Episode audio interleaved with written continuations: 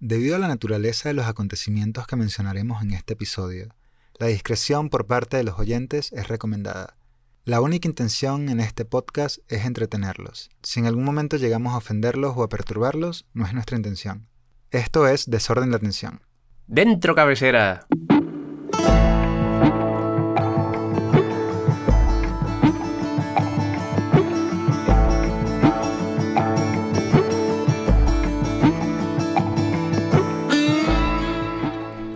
¿Cómo estás, Henry? Muy bien, ¿cómo estás? Bien, bien. Eh, el- eh, siento que el podcast de hoy está en una tesitura más seria. Aunque no debería, porque, porque vamos a hablar de un tema que ya es denso en sí mismo. Y quizás deberíamos quitarle un poco de densidad. Light it up, claro. Pues, am, ¿sabes qué me ha pasado viniendo hacia aquí? ¿Qué? Eh, estaba pasando por delante de un bloque grande de, de apartamentos en Parkdale. En la entrada de los apartamentos había un coche de policía y una ambulancia. Y justo cuando he pasado por delante se ha, abierto, se ha abierto la puerta y salían dos policías, o sea, escortando a, a un tipo, que se lo han llevado enmanillado, lo han metido dentro del... Cuando dices manillado te refieres con, con las esposas. Sí, y ya no vi más porque tampoco me he parado allí, pero... Y parecía un poco así... Simpático, un tipo joven como nosotros dos. Más simpático seguramente, cosa fácil. Y pensé, "Buah, tiene toda la pinta de ser, de ser el típico que estaba vendiendo marihuana a, a un, a un high school o, o a un colegio de primaria. Pero luego pensé, pero yo qué sé, quizás ha matado como a siete personas y no lo sabemos. Y estabas pasando enfrente de una escena del crimen y, y Una no escena- te enteraste. y no me enteré. También si mató a siete personas que solo se lo llevasen dos policías, porque en, en nuestro vecindario si se rompe el grifo de alguien vienen seis ambulancias, cuatro coches de, de bomberos y, y- y toda la patrulla de policías. Ya nunca sabes realmente eh, como el tamaño de lo que está sucediendo Claro. porque todo es desproporcionado. Claro. Pero pensé, no sabemos si, si ese tipo quizá era un asesino en serie. Es que quizá alguna vez me he cruzado con algún asesino en serie y, y me ha ignorado, como tanta otra gente que me ignora. ¿Por, por qué crees que, que a la gente normal como tú y como yo nos llama tanto la atención estas historias de, de estos locos que van por la vida matando gente y haciendo cosas locas perturbadoras? Ya, sí, es que esa es también otra cosa que, que estaba leyendo el otro día. Sí que es verdad, sí que nos atrae, a, a menos a gran parte de la población nos atrae, ¿no? Lo morboso.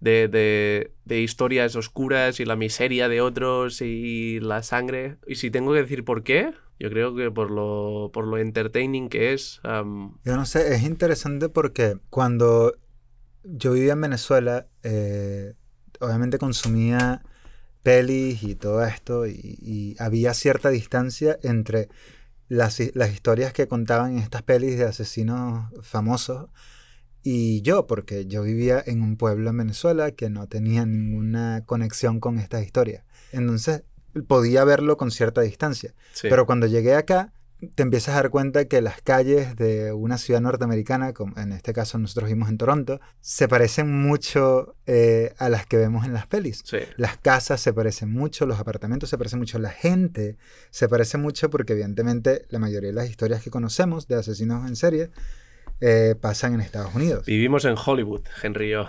Claro, y, y entonces ya se vuelve un poco más difícil separarte de estas historias. Pero hace dos meses, eh, mi esposa y yo nos mudamos de un, de un apartamento, siempre habíamos vivido en apartamentos, eh, y nos mudamos a una casa. Eh, normalmente cuando la gente se va a mudar a, a una casa, eh, se va a A estas... los suburbios. Sí, a los suburbios o a las áreas que están cercanas a la ciudad, que no son tan lejanas como los suburbios, pero El Midtown. Sí. Ahora, el Midtown, que es como se le dice en inglés a estas áreas que están cerca de la ciudad, es- sí tiene muchas más casas, es, es un ambiente mucho más familiar. Sí. Y estas áreas sí se parecen mucho a las áreas que están en estas pelis de asesinos Típicas seriales. áreas de, sí, de Halloween. La típica, sí. claro, la, la- la típica casa de eh, una casa de dos pisos, con un sótano y con un garaje en, el- en la parte de atrás. Ya. Y desde que nos mudamos, creo que, que de siete noches a la semana, cinco, eh, nos vamos a dormir. Normalmente mi esposa se duerme antes que yo y yo me quedo escuchando un podcast o, o cualquier cosa, pero aún no estoy dormido. Y en algún momento de la noche antes de, de dormirme, comienzo a sentir un poco de miedo porque en la casa hay ruidos, porque en las casas norteamericanas, en invierno o en verano, la madera se contrae y se expande, lo que genera eh, ruidos. Eh, de repente a mitad de la noche la calefacción comienza. eh, Eso te lo, dices, te lo dices a ti mismo para tranquilizarte, ¿no? Porque Quizás. quizás la casa está encantada. de verdad. Quizás, quizás. Pero este, cuando escucho estos ruidos, a pesar de que yo sé de dónde vienen, no puedo evitar que a mi cabeza vengan estas imágenes de la cultura popular de los asesinos seriales.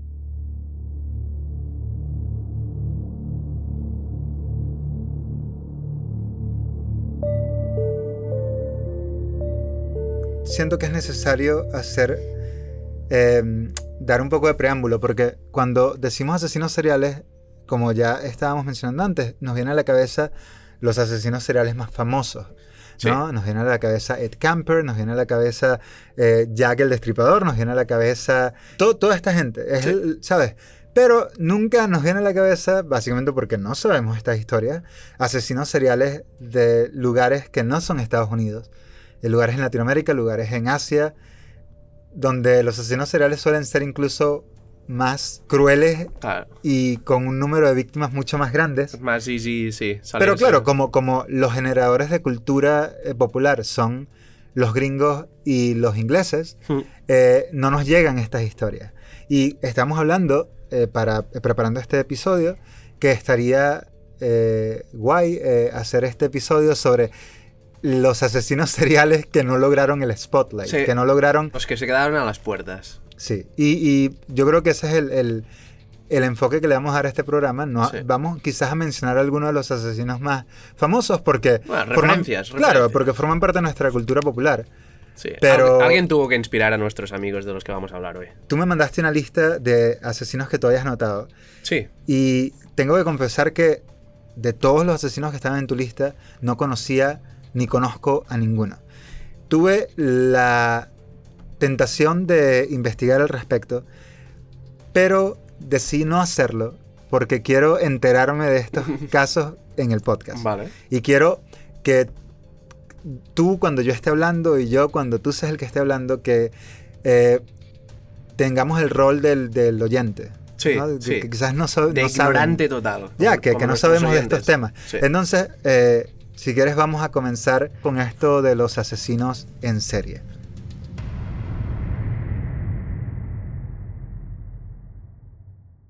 El primer asesino en serie del, del que quería hablar es un asesino en serie de Japón. Fue un asesino en serie de Japón.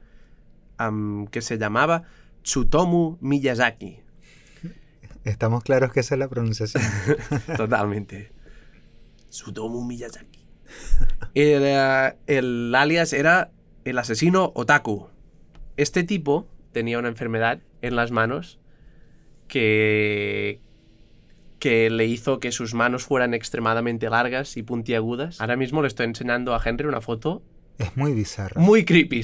Una enfermedad por la que de pequeño le hicieron bullying en el cole, cosa que no le ayudó en un futuro, como vamos a ver ahora mismo. Lo que es interesante es que su familia, como muchos de los muchos niños japoneses, sus papás le pusieron mucha presión para, para ser un gran businessman.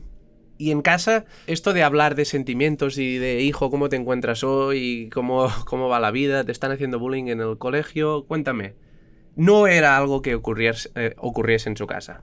La única persona con la que hablaba un poco era con su abuelo y a la que murió su abuelo Se quedó solo. se quedó solo, entró en una depresión.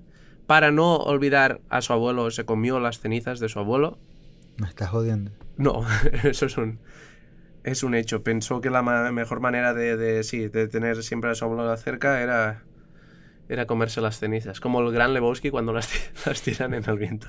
Pero sí, el tipo lo que hacía básicamente era atraer a, a niñas pequeñas a su van y, y sí, las ah, mataba y luego tenía sexo con, el, con los cuerpos Además era neco- necrófilo. necrófilo. Y un, un punto más, lo que me atrajo más de este tipo, es que em, hacía un paquetito con restos de las niñas y lo enviaba a casa de los padres de las niñas, con una nota diciendo cómo las mató y dando pistas para que lo atrapasen. Pistas como, como, sí, cómo las mató y dónde. Y los llamaba a veces, llamaba, llamaba a los padres, los padres cogían el teléfono y él no decía nada, solo respiraba en el teléfono. Es súper fuerte que lo que estás contando pudiese ser Una, totalmente una película. es que ¿dónde crees que vienen mal la mayoría de las películas? Ya no, es que no, claro, claro. es fucked up. Am, como, como tenía unas manos fucked up también, a lo que hacía era comer y beber ah, sangre de las, de las manos de las niñas para que sus manos se curasen un poco. Todo esto no le ayudó. ¿Cuál fue, y- ¿Cuál fue su primera víctima? La primera niña am, que asesinó am, estaba en un parque infantil y la atrajo para decirle que le haría unas fotos y obviamente los padres estarían despistados y, y la trajo a su furgoneta, y cerró la furgoneta y se fue. Y luego creo que mató como dos años, del 84 al 86 o algo así. Sí. En ese tiempo creo que mató a seis niñas. Y al- en el último, cuando lo atraparon, fue en un parque infantil también, donde estaban dos hermanas jugando. Creo que eran una niña de seis años y su hermana de 10. Y él le dijo a la pequeña, ven que te haré unas fotos. Y la hermana grande era en plan, no, no vayas. Total, sí fue la niña. Chicos, hacer caso a vuestros hermanos mayores.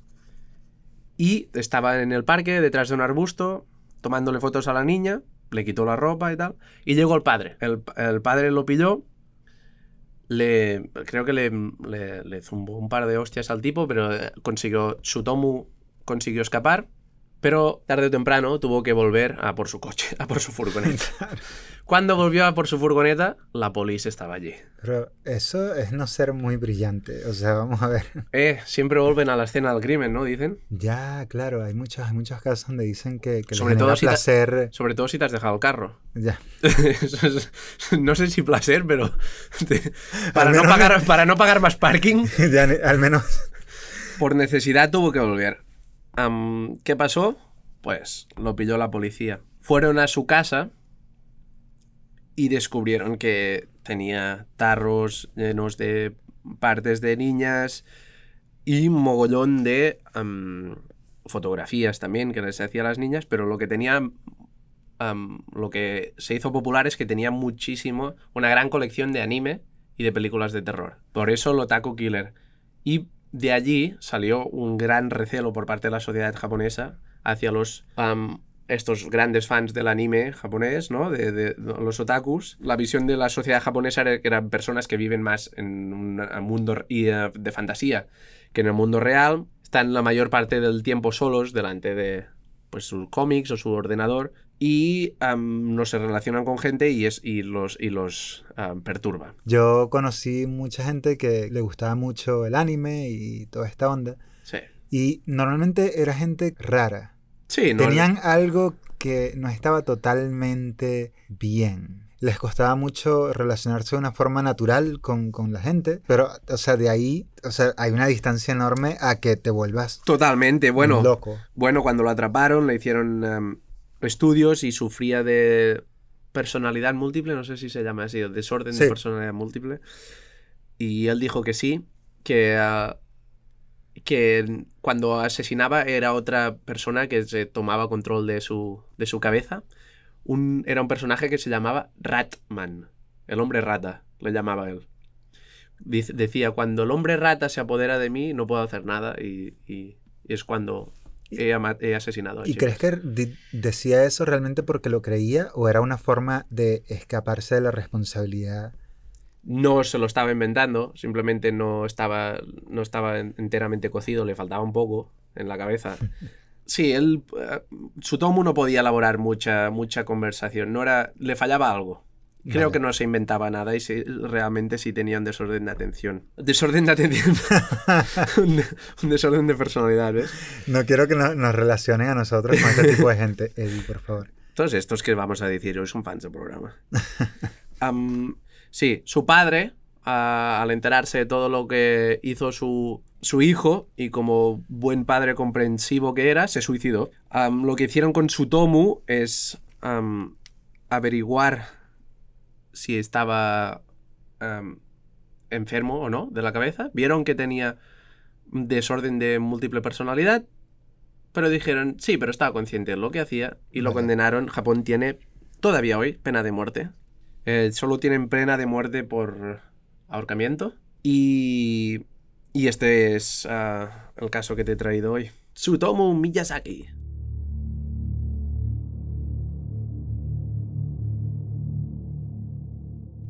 Bueno, mi, mi primer asesino en serie es Edward Gain. No es muy conocido por su nombre, pero yo siento que todos conocemos lo que hizo porque eh, eh, él fue el centro de un movimiento que creó el, el- el arquetipo del asesino serial. Ed Gein inspiró al de la masacre de Texas, a Leatherface, inspiró los dos asesinos del Silencio de los Corderos, Sí. eh, Hannibal Lecter y Buffalo Bill. Buffalo Bill. Eh, entre otros tantos asesinos en la cultura pop Sí. que han tomado pedazos de lo que hizo. Y para mí es un caso interesante porque eh, se parece mucho al- a uno de los otros casos de los que voy a hablar y por eso me pareció que era necesario mencionar a, a Edward Ed. Theodore Gain. Eddie nació en, el 60 en, en 1906 en Wisconsin. Nacieron en una parte, eh, no era una zona rural, pero, pero estaba más cerca de la ciudad. Eh, era, eh, en la casa estaba él, su hermano Henry, Eddie y Henry, justamente, eh, su madre y su padre. Su padre era un alcohólico eh, crónico que además los maltrataba a, Además. a ambos y a la madre, Sí, hombre. No vas a dejar eh, a alguien. como todo buen hombre de 1900. Sí. Eh, su madre, mujer de, de descendencia alemana, súper religiosa y que tenía ciertos problemas, estaba un poco obsesionada con Estaba- los, los niños. Los controlaba a niveles estúpidos. eh, tenía una obsesión religiosa que la llevaba a, a creer que todas las mujeres eh, eran unas prostitutas, unas zorras, que... La, mamá, la mamá más guay de la clase. Sí, creía que sus hijos tenían que estar alejados de este tipo de mujeres y de este tipo de vida, por lo que eh, trataba siempre de, de tenerlos recluidos en la casa lo más que podían. En algún momento, de, de- cuando Edward y Henry eran, eran jóvenes todavía, eh, se fueron a un pueblo llamado Plainfield. Básicamente en este pueblo habían 500 personas, eran todos los habitantes que tenía el pueblo, y cada granja estaba separada por dos millas Sí. y vivían en una, en una granja eh, y tenían eh, animales en esta granja, lo que hizo que la madre tuviese una muy buena excusa para poder alejar aún más a Edward de, De los otros de las- sí, de- de- del pueblo, ¿no? De la gente del pueblo. Eventualmente Edward tuvo que ir a la escuela eh, y esto fue un problema porque Edward tenía eh, ciertos problemas para relacionarse, tenía ciertos problemas de conducta, eh, era un niño eh, gordo, lo que hizo que, que los niños eh, le Se hicieran bullying sí. constantemente. Eventualmente eh, Edward abandonó la escuela, el padre murió Ya eran solo los niños y ella. y ella. Hay una historia que dice que mientras él ayudaba a su madre a quizás a, a matar a, a una vaca o a ciertos animales de granja, ¿Eh? sentía excitación sexual al ver a su mamá hacer este tipo Sí. de cosas. Algo ya, algo ya falla ahí. Sí, y eventualmente él comenzó a matar y, y a torturar animales de la granja. Hubo un acontecimiento en el que parte de la granja hubo un incendio. La versión oficial es que Edward fue a buscar a la policía para venir a ayudar. Eh, le preguntaron que dónde estaba su hermano. Cuando llegó a la policía, él dijo que no sabía, pero luego cuando llegaron a la granja, les indicó a los policías exactamente dónde estaba el cuerpo del hermano. O sea- Eh, o es sea, decir, muy posiblemente mató a, ¿A su a su hermano? hermano. Esto hizo que eh, la casa ahora solamente estaban Edward y su mamá. Es que Lo- sobraba alguien. Tres son, Sí, tres son multitud. Evidentemente. Esto hizo que la relación entre ambos fuese incluso más obsesiva. Alrededor de, de dos años luego de que el hermano mayor muere, su madre muere. también. Sospechosamente. No, no, muere, muere de, de un problema respiratorio, creo, si no, si no recuerdo eh, mal. Y en este momento, Edward queda solo. Ya no hay nadie que contenga la locura que se venía desarrollando a lo largo de tantos años, porque en este momento ya Edward eh, pasaba los 30 años. Ujú.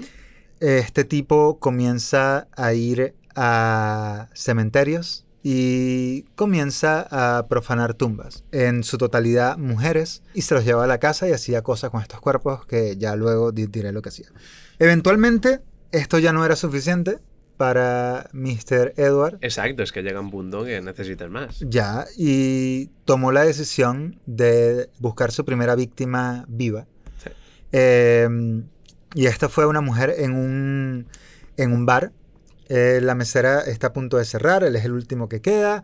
Ah, cuando está a punto de irse, le pide a la mesera el último trago, la mesera se lo pide y mientras está limpiando, eh, Eddie saca eh, un revólver del bolsillo y le dispara.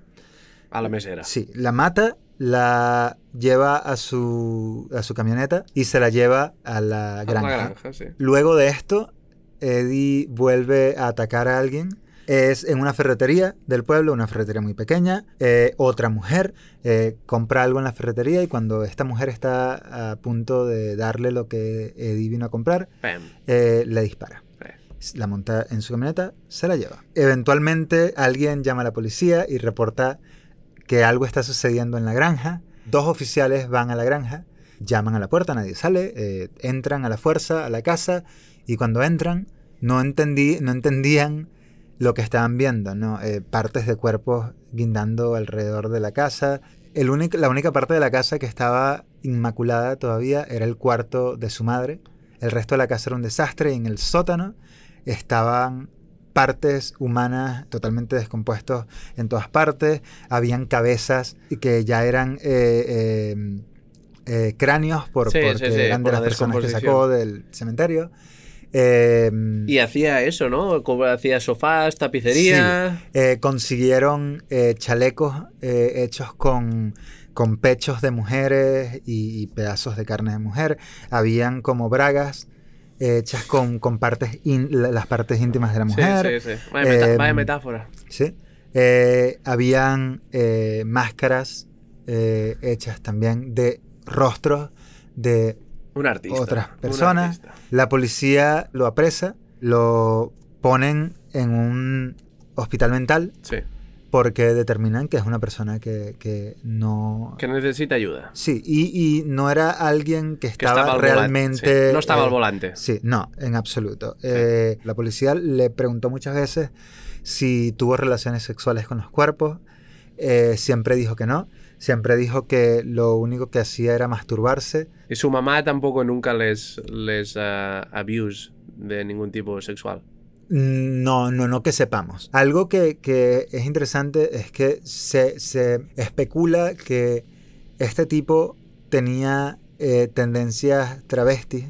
Ah, sí, Tenía... Como Buffalo Bill. Dicen que, claro, eh, Ah. dicen que quizás sentía que él era eh, una mujer Sí. y era una de sus formas de, de, mm, poner afuera esa necesidad. Sacar la frustración. Claro. sí. eh, em, por eso hacía estas, estos vestidos. Vestidos y bragas eh, y todo. claro. Y las máscaras. Y de- él dijo que muchas veces se ponía estos atuendos femeninos y tal. Femeninos, en- estoy abriendo comillas. Femeninos literalmente. Eran hechos- literalmente eran hechos de- femeninos. de mujeres. eh, y bailaba eh, a la luz de la luna. Lo, lo disfrutaba. El Sí que lo- vestirse con estas prendas hechas con cuerpos femeninos. Y bueno, esa, esa fue eh, eh, mi, mi, mi exposición sobre Edward- Edward Gain.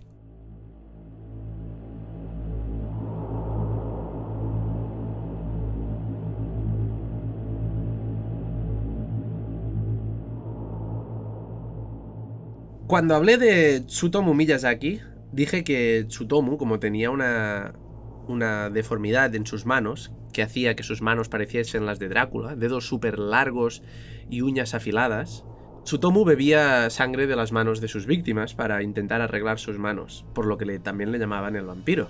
Y eso me lleva a, la, a mi segunda asesina en serie, que es Enriqueta Martí, que le llamaban la vampira del Raval. Fue una mujer que vivió a finales del siglo XIX y principios del XX en Barcelona. A- en el carrer Ponent. Vale. La llamaban la vampira del Raval o la vampira del carrer Ponent, he visto.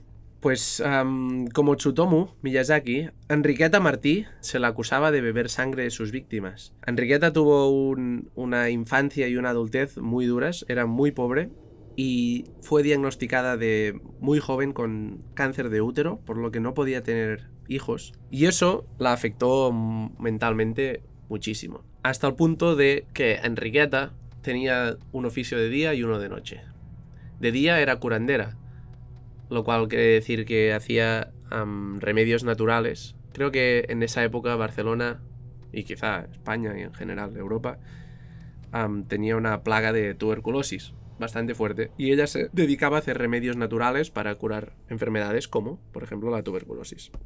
Nada científico, pero Ayudaba. ayudaba.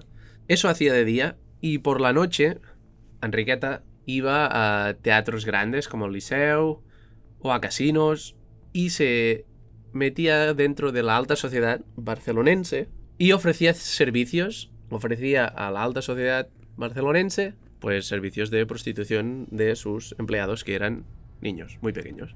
Lo que de lo que le acusaron am, a Enriqueta de ah, matar y usar los restos de los niños para hacer sus pociones y ungüentos, hacer polvo de huesos para sus medicamentos, sus, Los sus que curas. le daba a la gente para la tuberculosis. Sí. Pero cuando leí un poco de sobre esto, había cosas que, que no encajaban. A ver, arrestaron a Enriqueta cuando secuestró a una niña. A una niña que se llamaba Teresina. Cuando segrestó- secuestró a la pequeña Teresina, hubo una alarma, en, una Amber Alert en Barcelona buscando a, la pequeña Teresina. Y un día una vecina de Enriqueta vio que mm, vio a Enriqueta con una niña y dijo, "Oh, Enriqueta, ¿tú- esta niña es tuya. Y Enriqueta simplemente cerró la puerta y le mandó a la mierda. Y am, la vecina empezó a hablar con otros vecinos y dijeron, es sospechoso que esta mujer tenga esta niña, cuando no tiene pareja, ¿de dónde ha sacado esta niña? No es como que la hayamos visto antes con un bebé o embarazada. Claro. De golpe y porrazo tiene una niña. Total que envían a la policía allí y ven que esa, esa niña es la pequeña Teresina y vieron que en ese piso había restos de otro bebé. Joder. Y eh, un bebé que había mu- muerto de malnutrición am, porque en- Enriqueta no se había, no había cuidado del niño. Consiguieron el cadáver de este bebé. De este bebé, sí. Pero luego la acusaron de usar estos huesos y cadáveres de niños sin pruebas. No tenía pruebas la policía, pero la acusaron de usar todo esto para sus curas. Otra cosa que encontraron en, en este, en el piso, aparte del cadáver del bebé, fue una lista con nombres de gente de la aristocracia barcelonense. Y rápidamente lo que fue, lo que hicieron la policía y los periódicos de Barcelona fue am, rápidamente hacer la historia de mm, la vampira del Raval y una asesina que hace que mata niños para hacer ungüentos y todo. Y en, en- en mi parecer, en, cuando lees esto, se, parece muy claramente que están intentando esconder esta red de prostitución infantil Claro. a, a la aristocracia barcelonense, porque esta lista la destruyeron, nunca hablaron de qué clientes tenía, ni los negocios que hacía con, con los niños. Me pareció una, una caza de brujas total por el hecho de que es curandera y usa remedios naturales y porque realmente tiene contacto con gente muy poderosa que quizá quiere que desaparezca. Aparte de que a Enriqueta también le diagnosticaron muchas ah, una enfermedad mental grave, esquizofrenia. Me pareció muy interesante que, que, que la acusaran de tantas cosas sin pruebas y a la vez en lo que estaba involucrada sí era algo muy grande que afectaba a la alta sociedad de Barcelona. Claro, si la acusas por uno de, lo- de- de lo- de los crímenes, que es el de asesinar a los niños, Sí. de hacer todas estas pócimas y Sí. tal, es un muy buen eh, eh, cabecera de noticias. Pero si la acusas de la otra cosa, es un tema que, que tiene mucha más Que repercusión va a, arrastrar, social. va a arrastrar a mucha otra gente. Entonces, claro, prefieres tomar el tema escandaloso de la vampira. Claro, hacer, hacer un, un cuento de fantasmas, una fantasía, para que la gente no no piense, hostia, pero hay una red de prostitución infantil en, en- en el casino. Sí que es verdad que Enriqueta tenía muchos problemas y sí secuestró a, a- a más de un niño porque no podía tener hijos y quería cuidarlos, pero luego no los cuidaba. Y en, en ese momento a, a Enriqueta la condenaron a esto y la iban a condenar al garrote vil. Todavía existía en esa época Sí. el Garroteville. Sí, pero murió en la cárcel de, del cáncer de útero que tenía. Así que no la, llevaban a- no la llegaron a ejecutar, pero no fue hasta al cabo de bastantes años, cuando la gente hiz- hizo research de verdad, que vieron que ni había pruebas de que hubiese rastros humanos en su en su en sus ungüentos. La, la policía encontró mucha sangre en su apartamento, luego vieron, hicieron pruebas años más tarde y vieron que era de ella, de, su- cáncer. Así que me pareció un, un caso en el que la vampira del Raval eh, y algo como para Barcelona tener su asesina en serie, pero la triste realidad es que a una mujer que, que tenía enfermedad, una enfermedad mental, hicieron una caza de brujas y la metieron en, en prisión para encubrir una red que realmente existe, que, que era de tráfico de, de niños. ¿Cómo, ¿Cómo te has quedado? Hacemos una pausa y volvemos. Hacemos una pausa y volvemos, why not?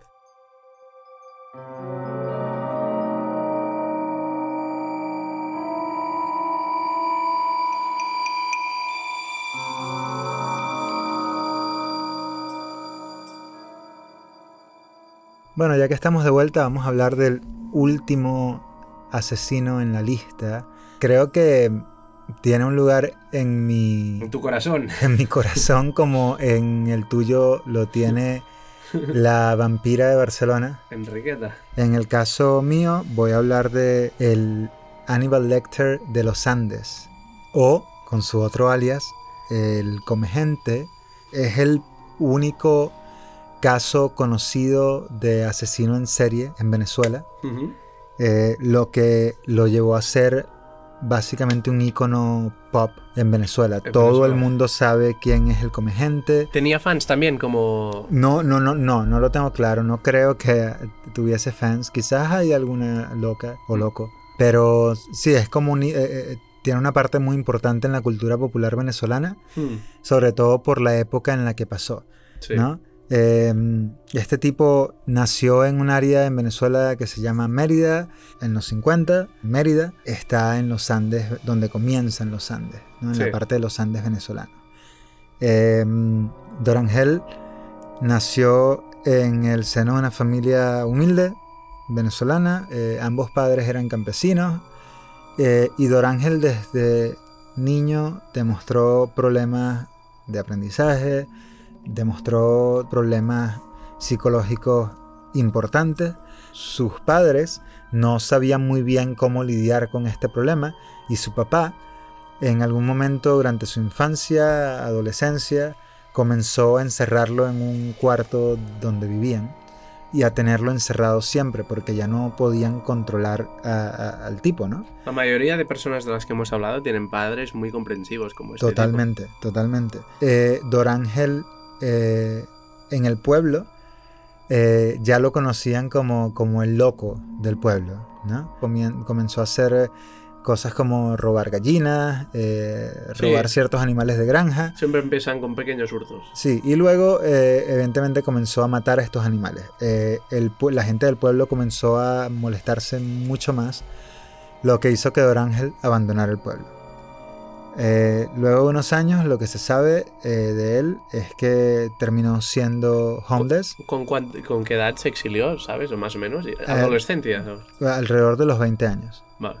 Luego de que abandonó el pueblo, eh, se volvió un homeless, Mendigo, un indigente, sí. un mendigo, eh, y comenzó simplemente a hang out con los mendigos del lugar. Sí.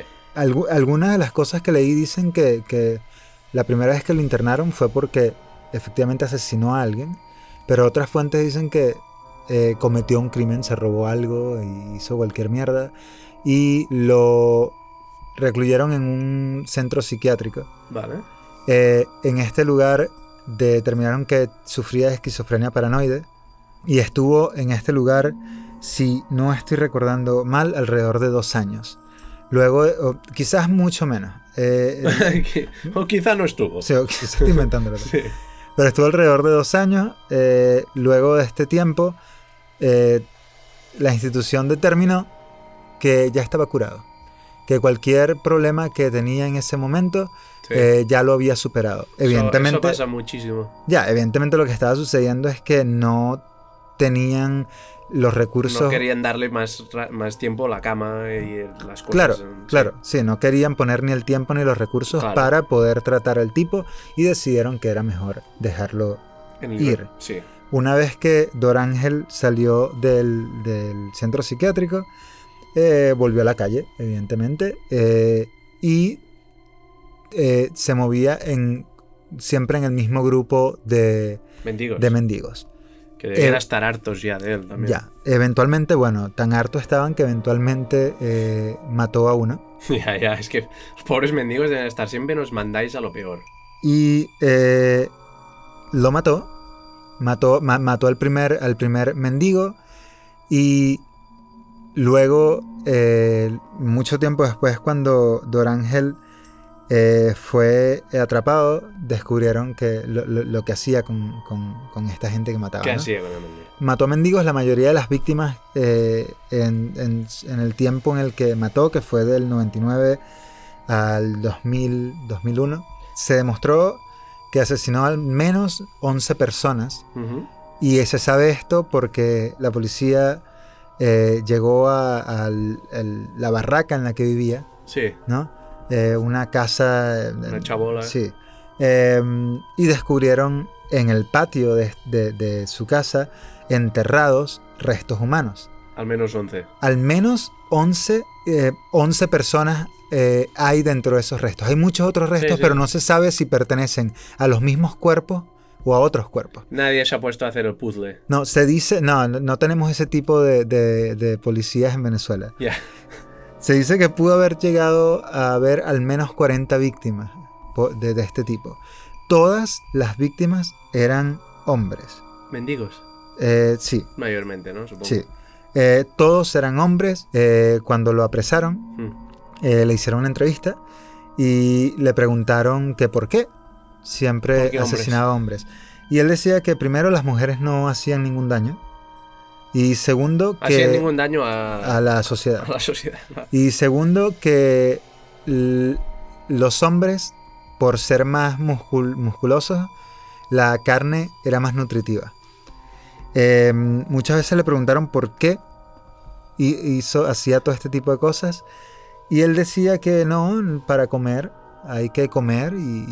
y- Y, se- y si- y si se los comía, ¿no? Se los Eh, comía. Hacía, Sí, de ahí viene- arepa- arepas de, arepas de, de mendigo, madre mía. Sí.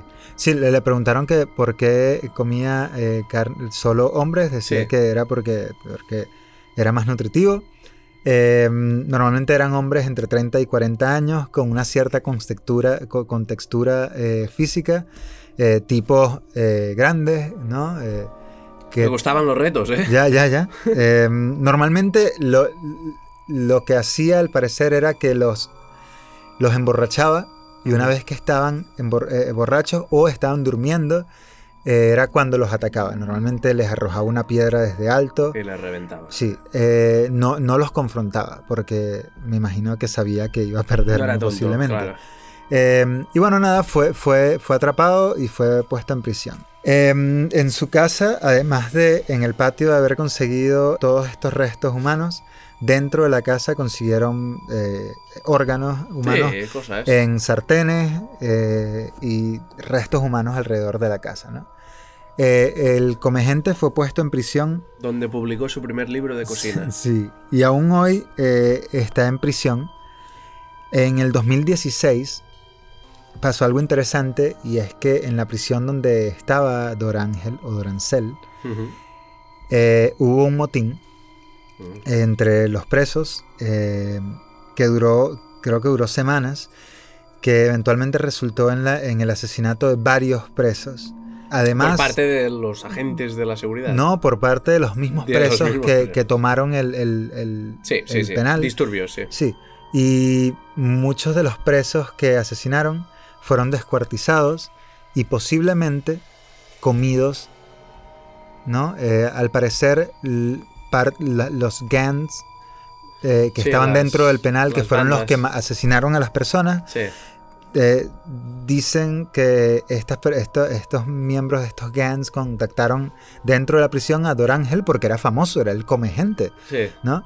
Eh, lo llamaron para que los ayudara a deshacerse de los cuerpos y lo que hicieron fue descuartizarlos, cocinarlos y dárselos de comida A otros presos. otros presos, porque el motín que había surgido era porque los presos decían que estaban viviendo en, en haci- Es lo que te iba a preguntar. ¿cómo- eh, es lo que te iba a preguntar. ¿Cómo, deben, cómo debe ser una cárcel en Venezuela ahora mismo? Claro, eh, eh, el, el- estado eh, en el que vivían era un estado de hacinamiento absoluto y además eh, no tenían comida. Y por eso eh, comenzó el motín. De ahí a que esta historia o esta leyenda de Sí, que, bueno. Dorángel eh, ayudó a descuartizarlos y luego a cocinarlos para dárselo a los, a los presos, tiene mucho sentido y, juega muy bien con la realidad. Pero al, al parecer, eh, todo esto fue parte de un, de un movimiento de prensa del gobierno. Porque claro, tienes un motín en una cárcel, porque los presos están viviendo en Se situación de está muriendo de hambre. y además está muriendo de hambre. eh, y para reducir esto o quitar esto de la opinión pública, claro, usas que Dorángel, el comegente, está dentro de esa cárcel y lo que hizo fue que descuartizaron y se comieron a los presos. Eh, o sea, al decir esto, esto se vuelve algo que, que, mm, está en todos los medios de comunicación y está en, en la, en la opinión pública. O sea, Eh, qué buena historia para contar que en un motín en una cárcel eh, los presos toman otros presos eh, prisioneros, los asesinan, los descuartizan, los cocinan y se los dan de comer a los mismos presos y todo esto ayudado por el comegente. claro. Evidentemente tiene una prensa brutal, pero al parecer no, no fue lo que sucedió, sino algo que inventó el gobierno para poder quitarlo de la opinión pública lo que, lo que realmente estaba pasando. Como Enriqueta. Sin embargo, Dorángel está vivo, aún sigue vivo hoy y le han hecho varias entrevistas. Eh, les recomiendo que, que si tienen el tiempo busquen eh, entrevistas de Dorángel Vargas. Sí.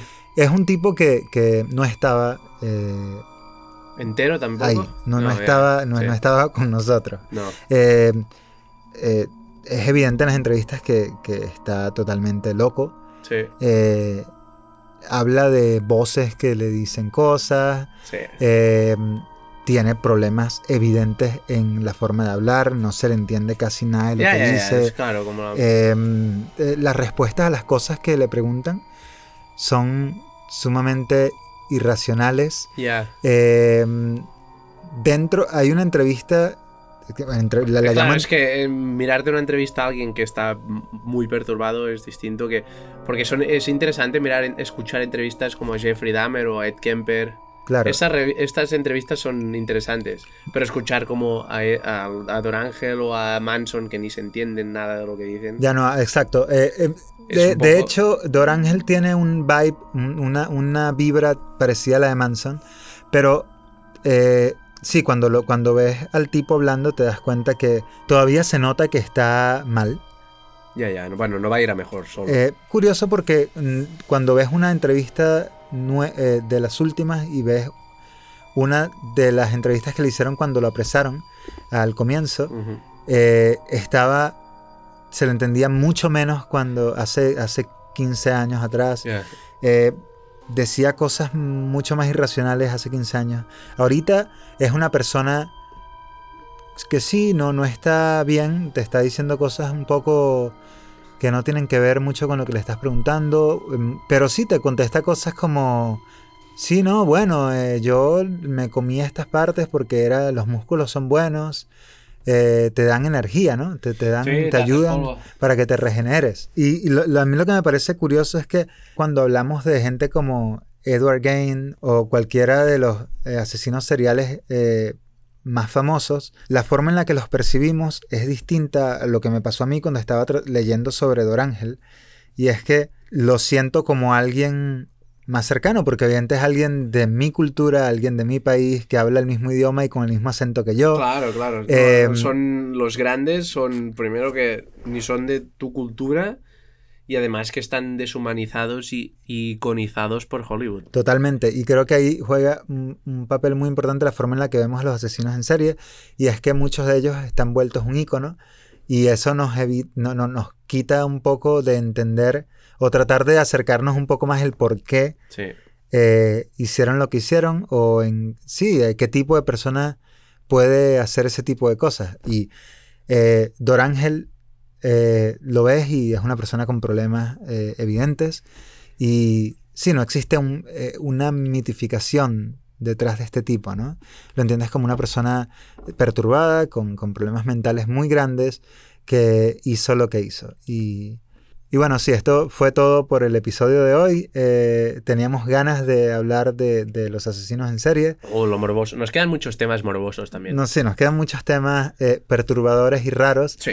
Este no lo fue tanto porque está más unido a la realidad, pero fue interesante eh, leer e investigar para este episodio y luego hacerlo. Sí. La pasamos bien. Bueno, nos lo pasamos bien cuando es perturbador. Y cuando no te pasa a ti también. Exacto. Eh, pero sí, nada, esto fue otro episodio de Desorden de Atención. Esperemos o esperamos que lo hayan disfrutado. ¿Alguna cosa que añadir, Eddie? Esto fue todo. Nos vemos en Disneyland. Bye.